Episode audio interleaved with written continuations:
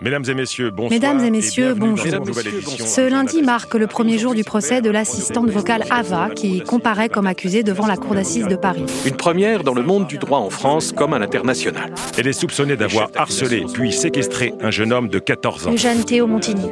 La mère de la victime est inconsolable. Tout le monde est en état de choc. Il s'agit d'un procès sans précédent Ava. puisqu'Ava est la première entité numérique à être soupçonnée de séquestration, avec la conséquence aggravante qu'elle aurait provoqué la mort, celle d'un adolescent de 14 ans, Théo Montigny. Bien que les faits soient encore à établir par les enquêteurs, témoins et experts présents aujourd'hui, Ava semble avoir joué un rôle majeur dans la mort de l'adolescent. De nombreuses personnes se sont réunies dans différentes villes de France afin de protester contre les dérives du numérique et l'usage excessif qui en est fait, notamment par les jeunes générations.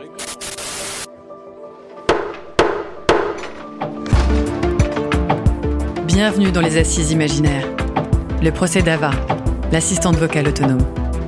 Un podcast proposé par LexisNexis en partenariat avec les EcoStart et produit par l'Acme Productions.